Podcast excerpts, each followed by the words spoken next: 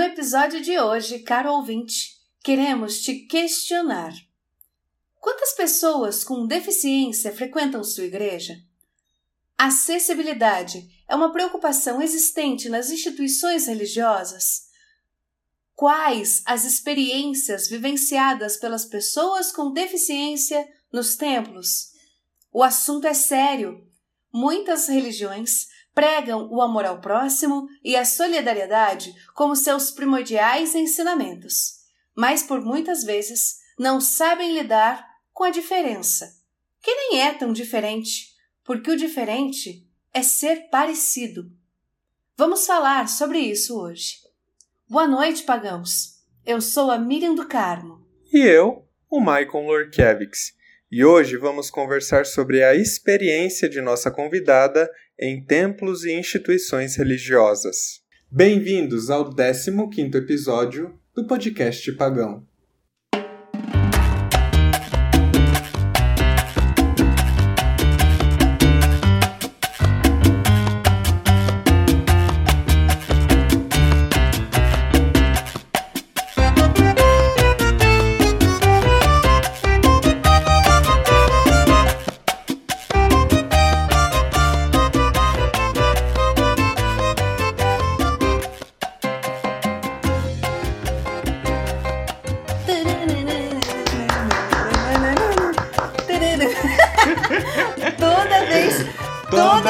Eu, termino... viajava pela estrada do Não, Marco.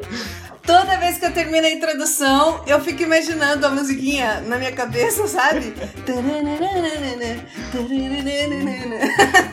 Nem é assim o ritmo, né?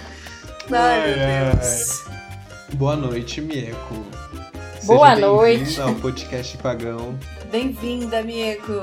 Que bom ter você aqui, feliz da vida, viu? Opa, eu também agradeço pra caramba o convite. Pra mim também é um enorme prazer estar participando aí do podcast Pagão. Boa noite, pagãos. E é isso aí, né? Mieco, aproveitando que você tá falando, conta um pouquinho de quem é você aqui para os nossos ouvintes, o que que você faz, o que que você gosta de fazer, por onde você anda nessa sua vida. Bom, meu nome é Mieko, eu sou graduanda do curso de licenciatura em teatro da Universidade Estadual do Paraná, FAP. Eu, além de ser atriz, eu também sou bancária, né? Tudo a ver. E trabalho pela Caixa Econômica Federal. Estamos neste período em home office e também ensino remoto, né? Que por sinal, o ensino remoto aí é um grande paradigma que, graças a Deus, eu tô começando a conseguir quebrar, né? Já, como se diz, já me conformei, né? Já consegui elaborar o luto. o luto pandêmico. E já fiz alguns trabalhos, né? Fiz de, podcast, inclusive, que quando eu tiver mais oportunidade no sentido de tempo, pretendo dar continuidade, que era o podcast. Já realizei também trabalhos teatrais, trabalho no audiovisual. E é isso. E atualmente tô terminando aí o, o- na minha graduação. Vende teu peixe aí, Mieco. Faz teu jabá. Ai. Não, então, então, na verdade é por causa que eu dei uma parada no projeto, né? Então é melhor vender o peixe a partir do momento que a gente recomeça, né? Então, É quando tem o peixe, né? quando tem o peixe, vender o peixe sem ter, daí é meio complicado, né?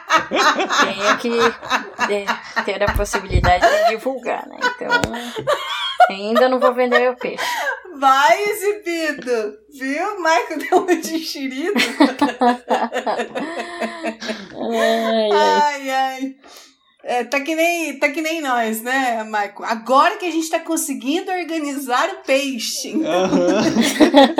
Cada um com a sua dificuldade, cada um com o seu com a dificuldade do seu peixe, né? Exatamente. E o meu problema é que eu sou muito Ai. perfeccionista e não tenho tanta agilidade com a edição, né? Então isso é um, um ponto que me, digamos assim, me, me quebra, né? De certa maneira. Então eu digo, não, melhor eu, eu, É. eu me dedicar àquilo que eu preciso fazer de momento e assim que eu me organizar, voltar. Ah, isso aí.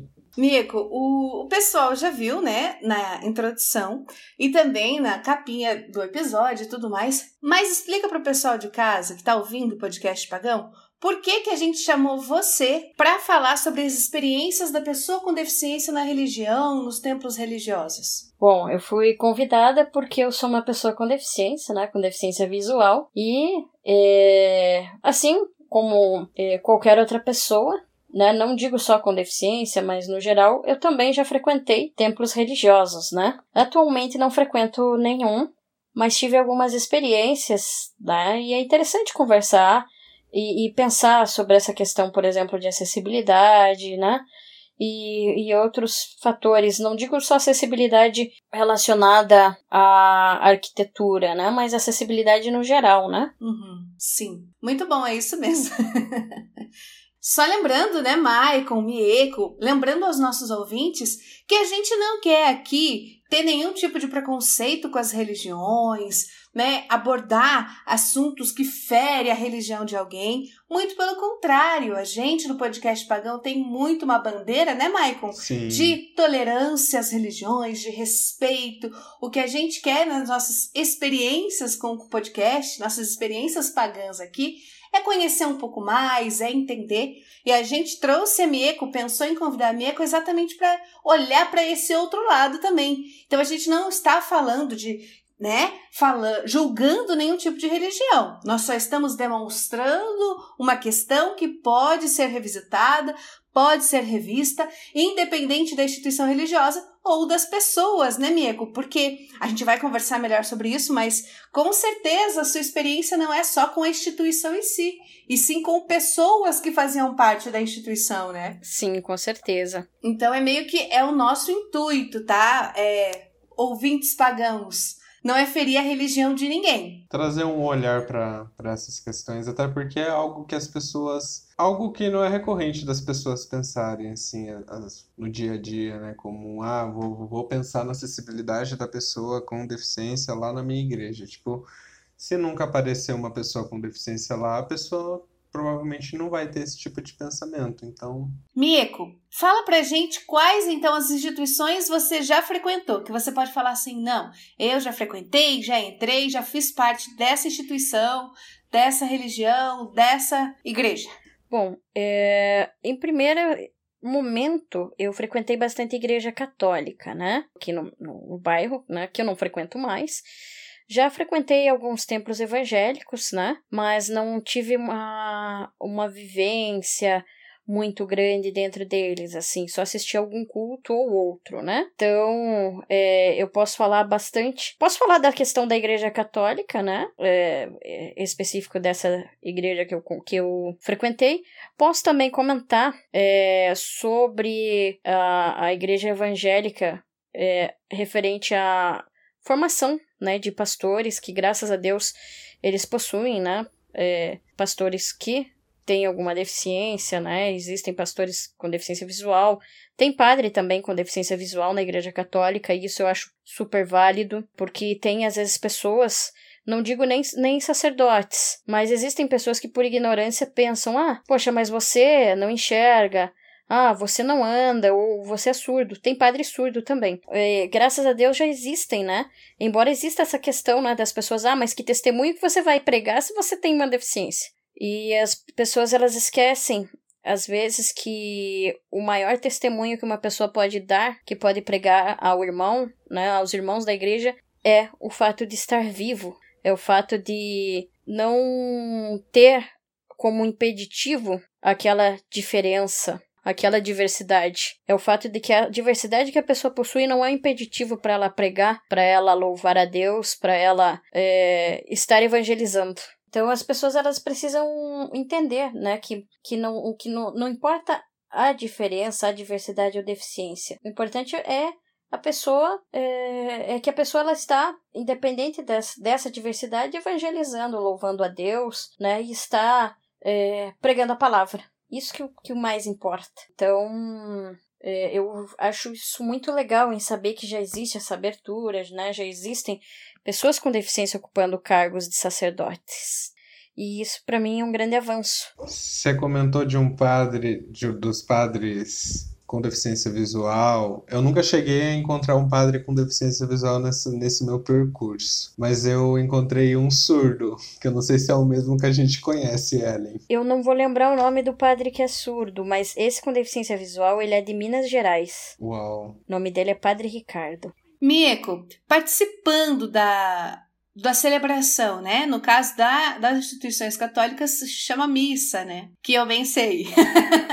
participando da missa, você já recebeu algum tipo de auxílio em relação à descrição de imagem, é, folheto em braille, alguma coisa assim? Algum tipo de suporte que a própria instituição se organizou para orientar para você ou não? Como é que foi isso? Na verdade, catequese não. Também. O que eu percebo. Ah, isso, catequese. Era exatamente nesses assuntos que eu queria comentar, que para mim são bastante importantes. Não, na época também não. Na, dos anos 90, né, que era quando eu frequentava, ainda não, não tinha o conhecimento sobre a audiodescrição e as pessoas elas não, não tinham essa preocupação e eu também acabava não, não, não tendo, né, por ser criança ainda, né, não, não ter uhum. algumas noções, né, do que poderia ser interessante. E com relação a folhetos, infelizmente, é, eu não, tinha, não tive folhetos em braille, não tive os livros de catequese em braille. Eu fiz catequese,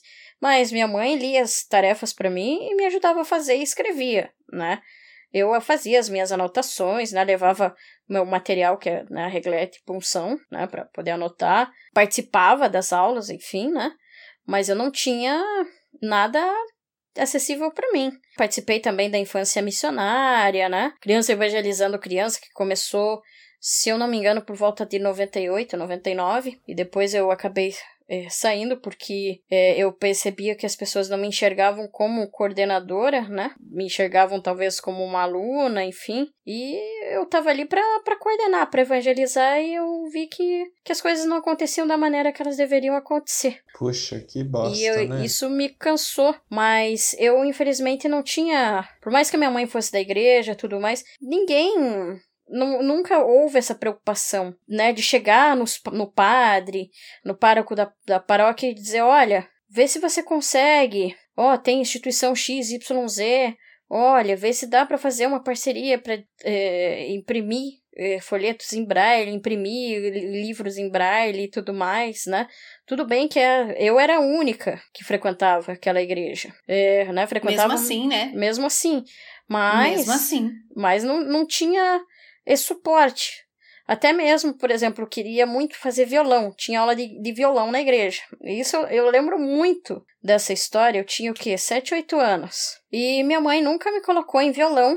E ela disse: Não, eu vou te levar lá na igreja para que uma pessoa, uma, uma da, da, das pessoas que era, professor, que era professora na época e também é, era professora do coral também, né? Ensaiava o coral da igreja. Ah, ela Sim. vai te ensinar. Só que o que, que eu percebi? Que não tinha nada de aula de violão, que aquilo ali era ensaio para coral e nada mais, e não era aquilo, né? Eu me senti enrolada, me senti enganada, tanto é que eu fui aprender violão com 18 anos. Eu fiz crisma, né? Fiz primeira comunhão, tudo. Não fui pro grupo de jovens da igreja porque chegou um momento que eu disse não. Embora eu, eu considere muito importante as religiões, porque eu acho que as religiões elas transformam a vida das pessoas. Uhum. É, eu acho que elas são benéficas, sim. Considero muito a grande importância, tenho um total respeito. Acho muito bonito o trabalho de evangelização quando ele é realizado de maneira séria, quando realmente a preocupação é a, a pessoa, é a, a, a melhora da pessoa, é, é para que a pessoa uhum. realmente é, se erga, tenha uma boa autoestima e consiga vencer. É, eu considero isso importante quando se realiza esse tipo de trabalho. Mas cheguei um momento que, gente, não dava mais. Eu até não, não tinha meios. Quando eu precisava, eu fiz até leituras, tudo mais, mas quem que fazia as transcrições por braille? Eu. Eu fazia as transcrições dos textos que eu ia ler.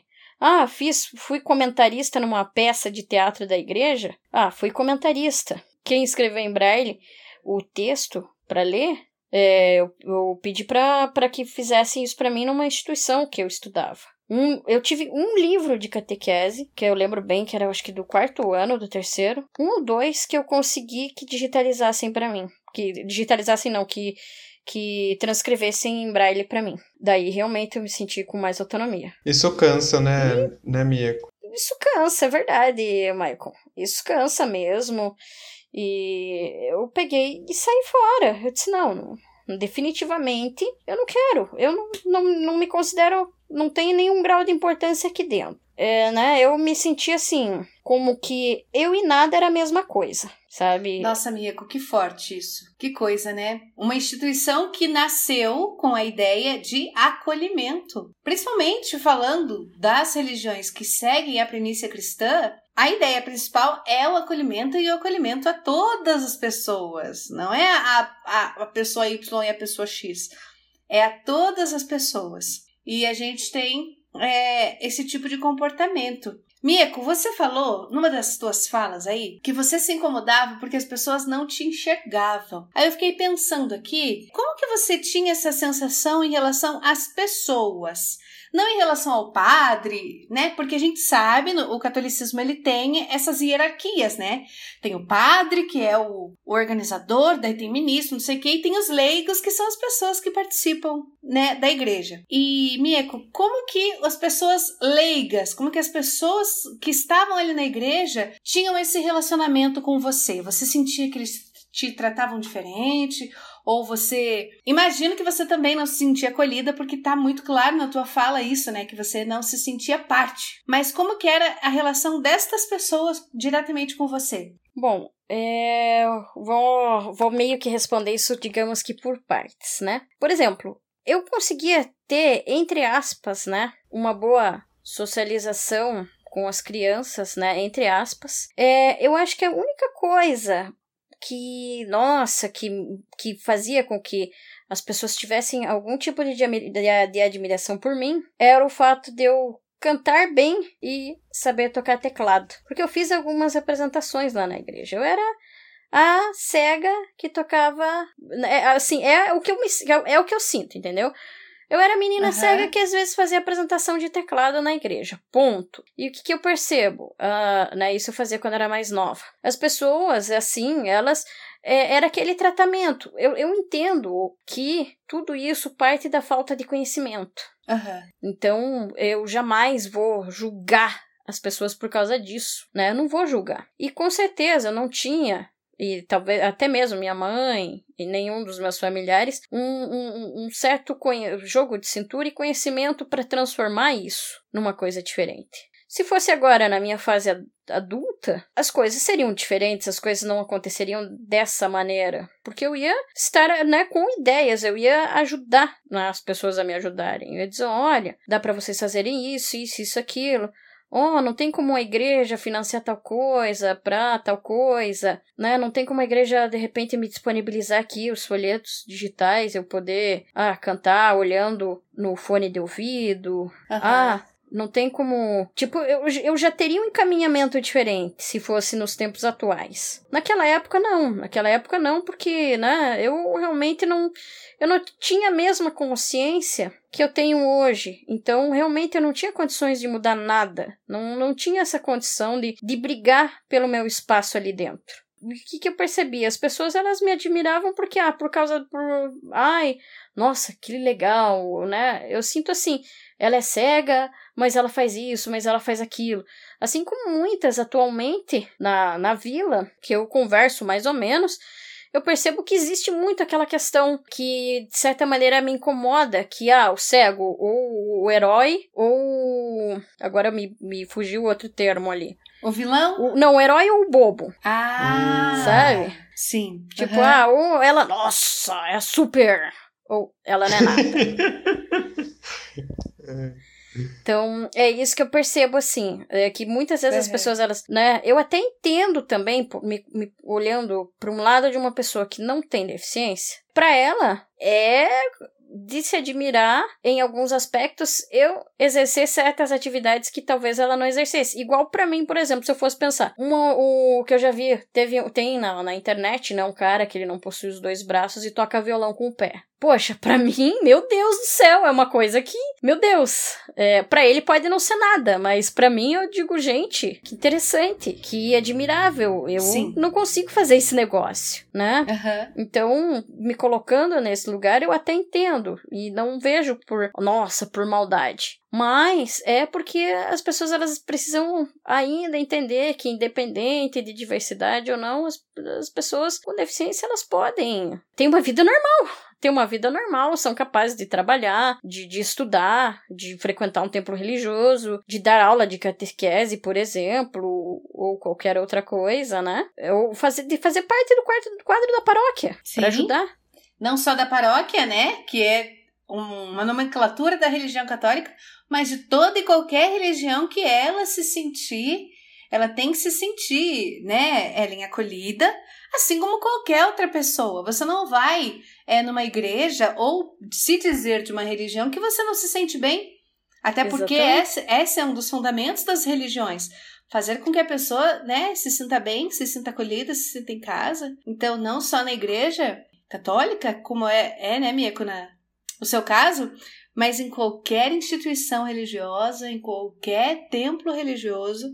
É importante a gente pensar nisso, estar Sim. refletindo sobre isso, que às vezes é uma coisa que a gente às vezes nem para para pensar. Exato. E eu vejo já casos de outras pessoas, porque assim, eu conheço amigos meus que já são bem acolhidos nas nos templos que frequentam. É, uma amiga minha, por exemplo, duas amigas minhas, como elas têm, uh, de certa maneira, um pouco de mediunidade, elas participam né, da, da, da de mesas do, dos, dos centros que elas frequentam, né, o que frequentavam.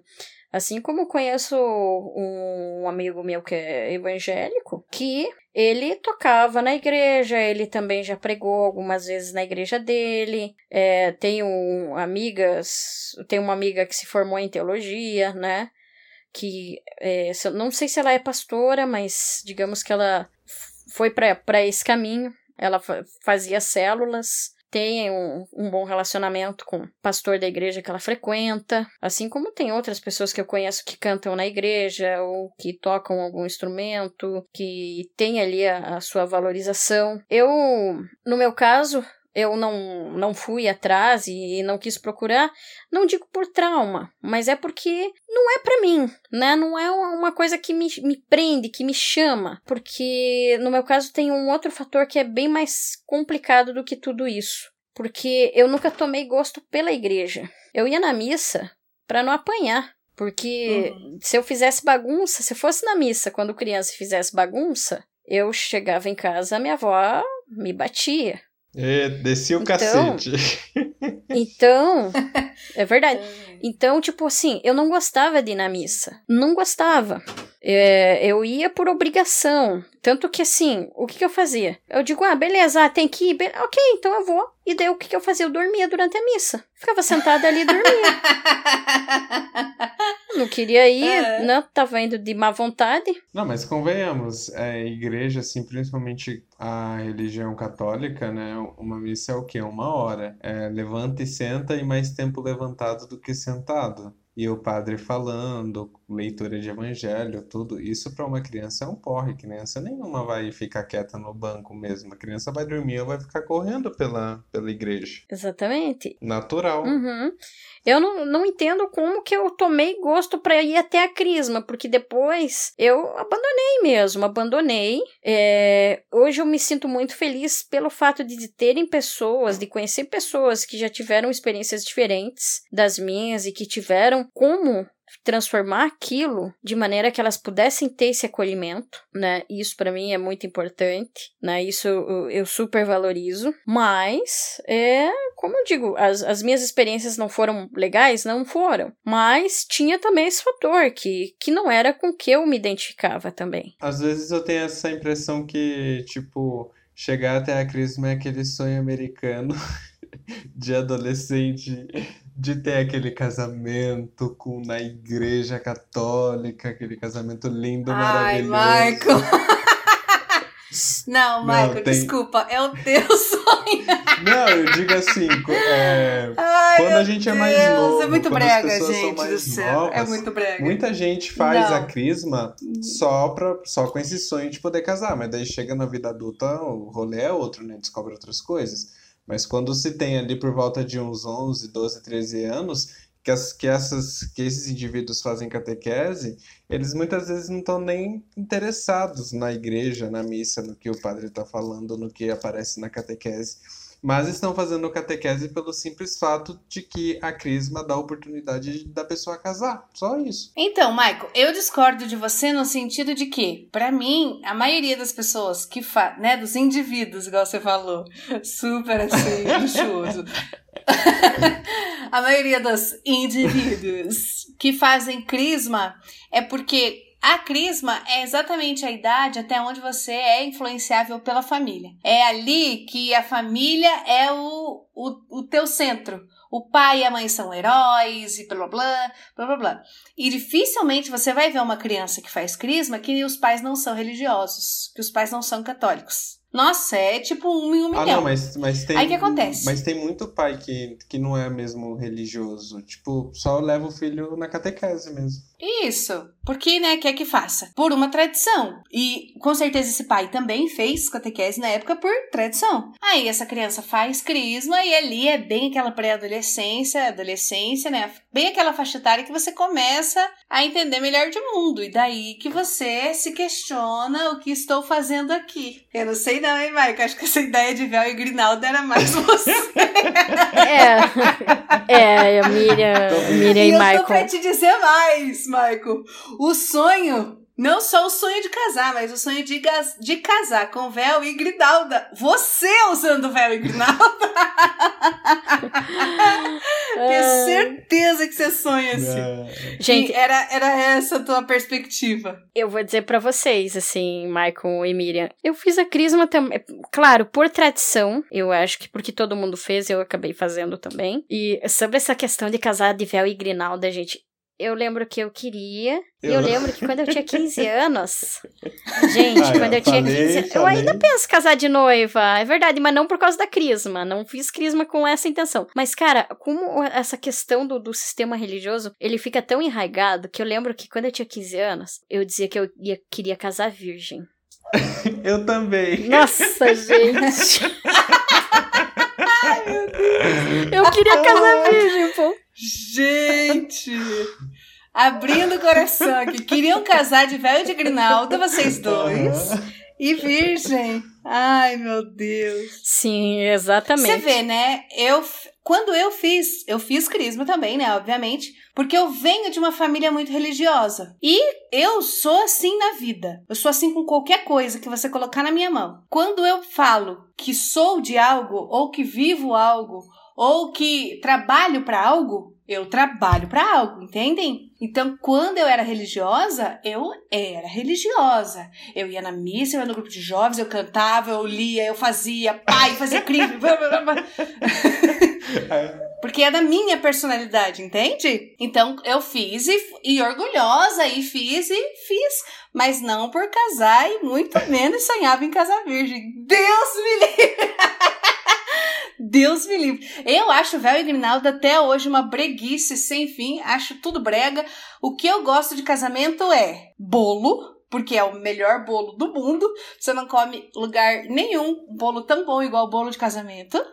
E eu acho muito bonitas as decorações de casamento, sabe? Aquelas flores, eu acho bonito aquilo. Agora, de resto, minha gente.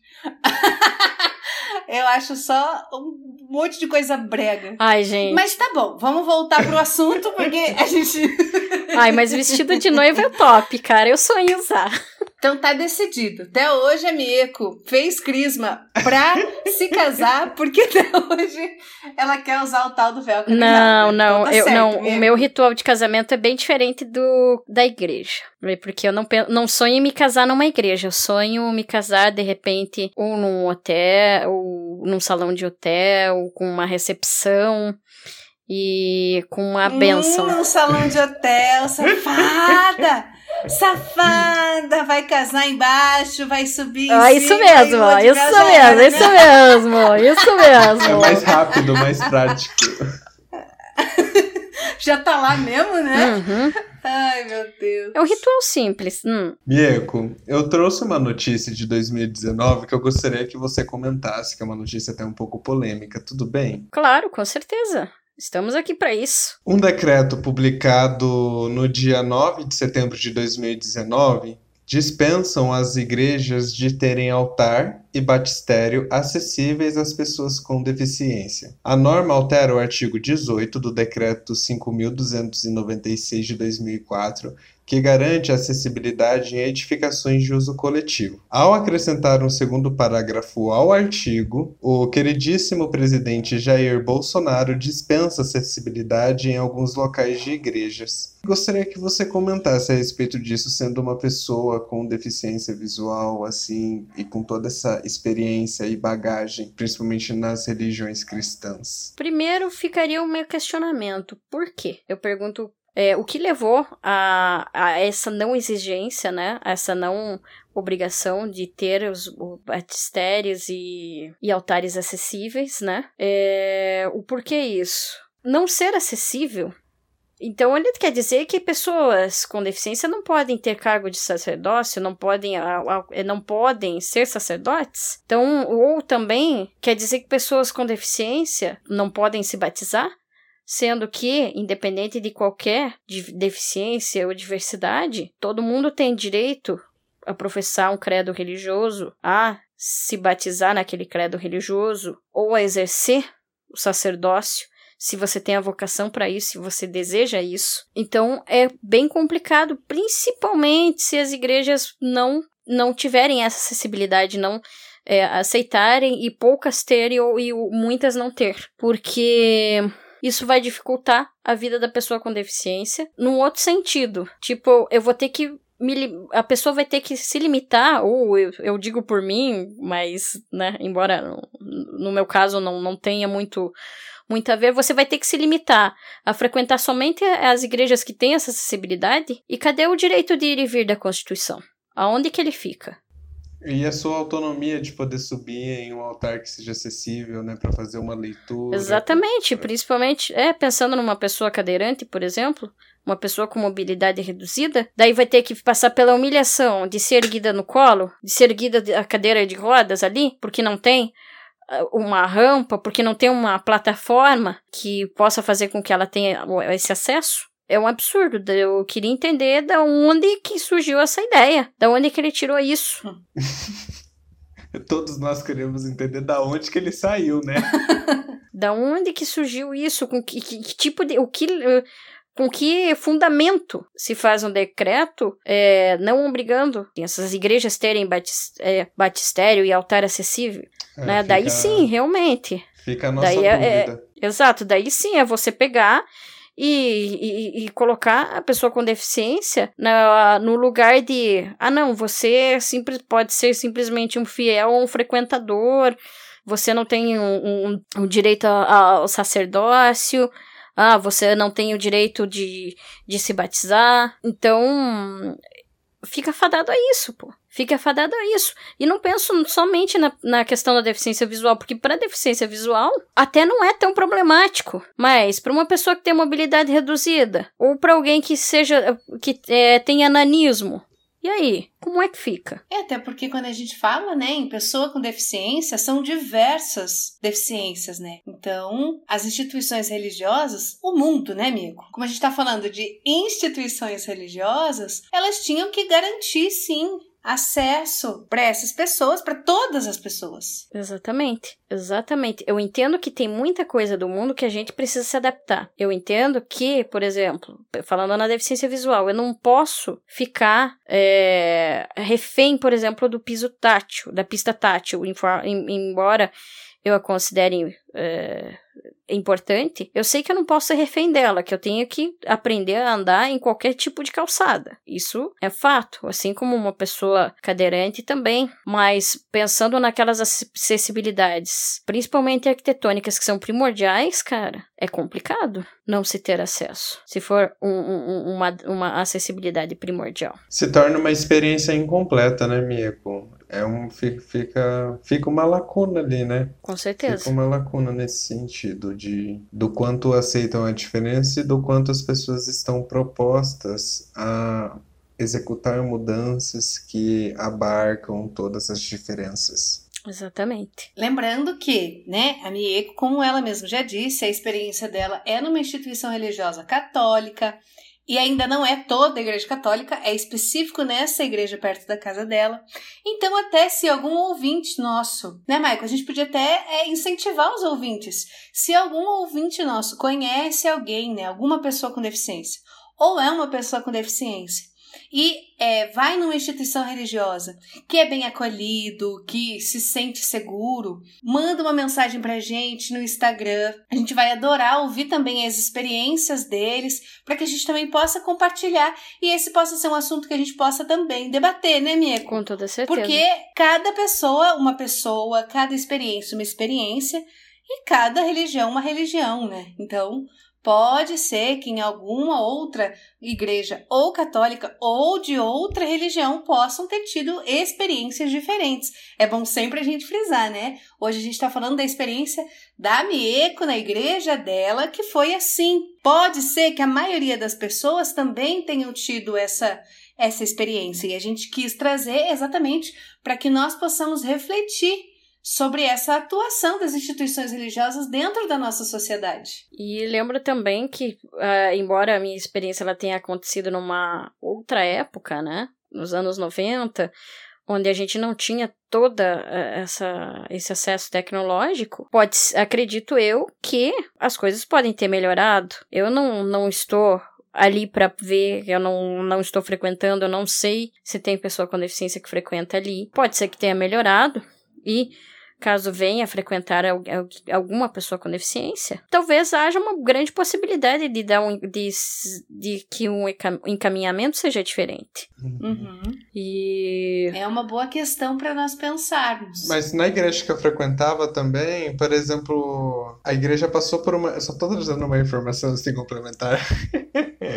A igreja que eu frequentava, uhum. ela passou por uma reforma ali entre 2010 e 2015, por exemplo, e olhando assim para esse assunto, para o assunto que a gente está conversando hoje, a rampa ficou para trás para subir no altar se um cadeirante, sabe, quisesse, ou alguma pessoa com mobilidade reduzida, né? Então, enfim, e não participavam muitas pessoas com deficiência lá também, né? Então, é, às vezes as mudanças também, nesse sentido, né, de acessibilidade, às vezes acontecem também por conta da convivência, né, das pessoas na religião, frequentando todo final de semana, né? E isso às vezes pode acabar se tornando realmente uma necessidade a igreja mudando isso, né? Seja evangélica, seja católica. A gente tem mais, a gente tem poucos exemplos, né, de dessa questão de acessibilidade em igreja. A primeira igreja batista, por exemplo, ela realiza um trabalho bem interessante. Ela tem um, um, um ministério especial, né, para pessoas é, com deficiência visual, tem o Ministério dos Surdos, ela tem um, um, um trabalho bem interessante, tinha até mesmo espaço, né, para as pessoas utilizarem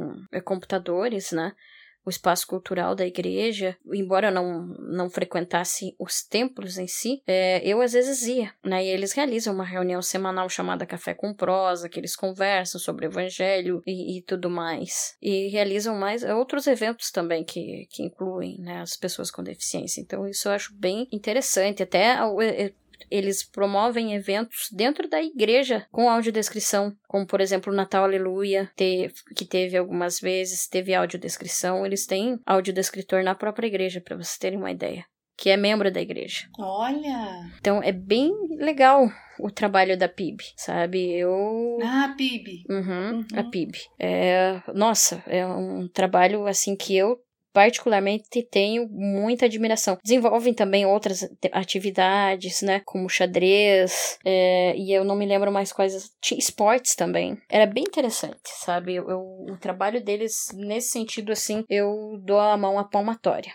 Né? Embora eu não frequente por né, não, não ser algo que me chame, eu acho bonito o trabalho que eles realizam. Legal. Que legal, Mico, também trazer, né, uma outra, não, uma outra perspectiva também. A PIB ela é, mas por outro lado, né, a, a PIB ela é uma igreja assim, eu não sei também, não conheço, mas assim, até onde eu, o pouco que eu conheço, ela é nova, entre aspas, assim, né? Nova no sentido de pensamento. Eles trabalham com bastante coisas assim, mais da atualidade, né? Eu nunca fui, mas tem alguns conhecidos que são da religião, da igreja. Sim, sim, ela, eu não, não sei quantos anos ela tem aqui no Brasil, né?